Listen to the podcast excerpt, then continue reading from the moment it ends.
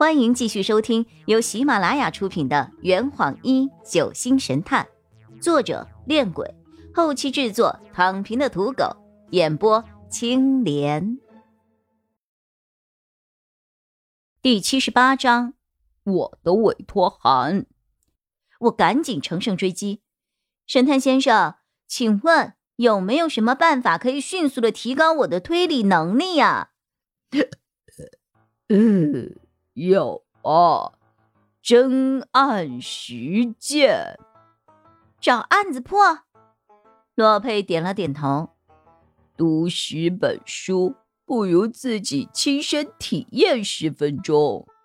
推理小说中的场景，毕竟呃呃呃是文字体验。当你真正身临其境的时候，两条腿。会不会发软都是一个很大的问题呀。嗯，更不要说是保持清醒的头脑进行观察分析了。三宝也在一旁附和，他说的对。看到尸体的时候，我这两条腿就是真的动不了了。我只知道。实践是检验真理的唯一办法，我十分为难。可是我们身边哪里来那么多的案子呀？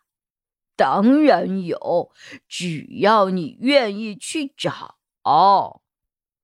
洛佩从兜里掏出了一个信封，这就是我刚刚接下的买卖。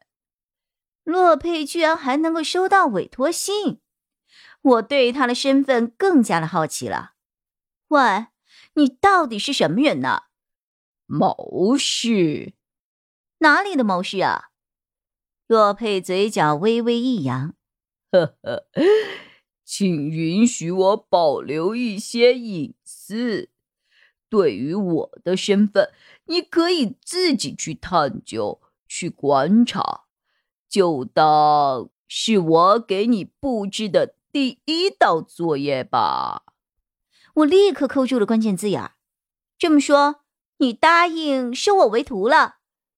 这个，我当然是不会给他任何拒绝我的机会的。师傅在上，受徒儿一拜。我拿起了桌上仙人球盆栽，深深的朝他鞠了一躬。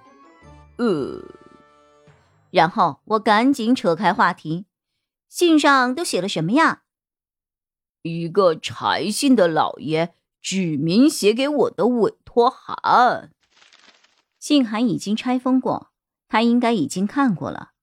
我取出里面的信件，念道：“L 天启，尊敬的天启先生，呃，天启是谁啊？我呀。”洛佩用手指了指自己，在下姓洛，名佩，字天启。那洛天依是你什么人呢？我打趣道。洛佩却笑了笑：“哦，前女友啊，好久以前的事儿了。”呵呵呵呵，去死！信函的内容如下：尊敬的天启先生，感谢您在百忙之中抽空阅读这封信。经过再三犹豫和踌躇。我才决定与您联系。我希望您能够帮我调查一件绝密的事情。很抱歉，我与您素未谋面，直到我在已故的二女儿的遗物中看到您的联系方式。她曾在日记中盛赞您，说您是一位平易近人、拥有极高推理天赋的人。我想，我所面对的困难，恐怕只有像您这样的人才能够帮我解决吧。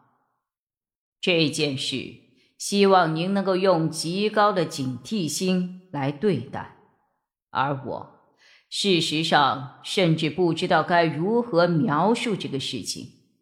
为了方便您的理解，我将自己经历过的事情。与您做一个简单的描述。五月五日，我乘车去镇上看病，途中汽车刹车失灵。庆幸的是，管家德安驾驶经验丰富，在车辆倾翻之前将车行驶进了田野，我们这才躲过一劫。事后，管家向我告知，汽车的刹车线是被人故意剪断的。五月二十五日，我与管家在林中散步的时候，心脏病发作，却发现自己随身携带的蛇底丸药瓶已经空了。幸得管家急救，这才捡回了一条命。然而，我清楚的记得，上一次服过蛇底丸之后，药瓶里甚至还有半瓶有余。五月三十号，我在镇上医院中的病床上醒来。李管家告诉我，他在我的房间里发现我的时候，门窗紧闭，床旁边还烧着一盆木炭，在我用过的水杯里还检测出了乙醚的物质。最近的一次是六月六号。刘镇长来我的家里做客，晚饭之后，屋内的灯忽然熄了。就在这个时候，一个高大的身影突然破门而入，二话不说就将刘镇长扑倒在地，疯狂的撕咬。接下来，令我吃惊的事情发生了：管家点着蜡烛跑了进来。借着烛光，我看清了袭击者的脸。他居然是村里几日前才逝世的旅社老板陈进宝。一个已死之人冲进了我家，袭击了我的客人。若非管家及时赶到，恐怕连我也要命丧尸体之手了。可想而知。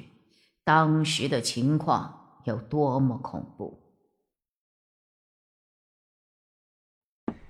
这坛已经喝完了，呵，你猜出凶手是谁了吗？啊，老板，拿酒来。呃呃，更多精彩，请关注青莲嘚不嘚。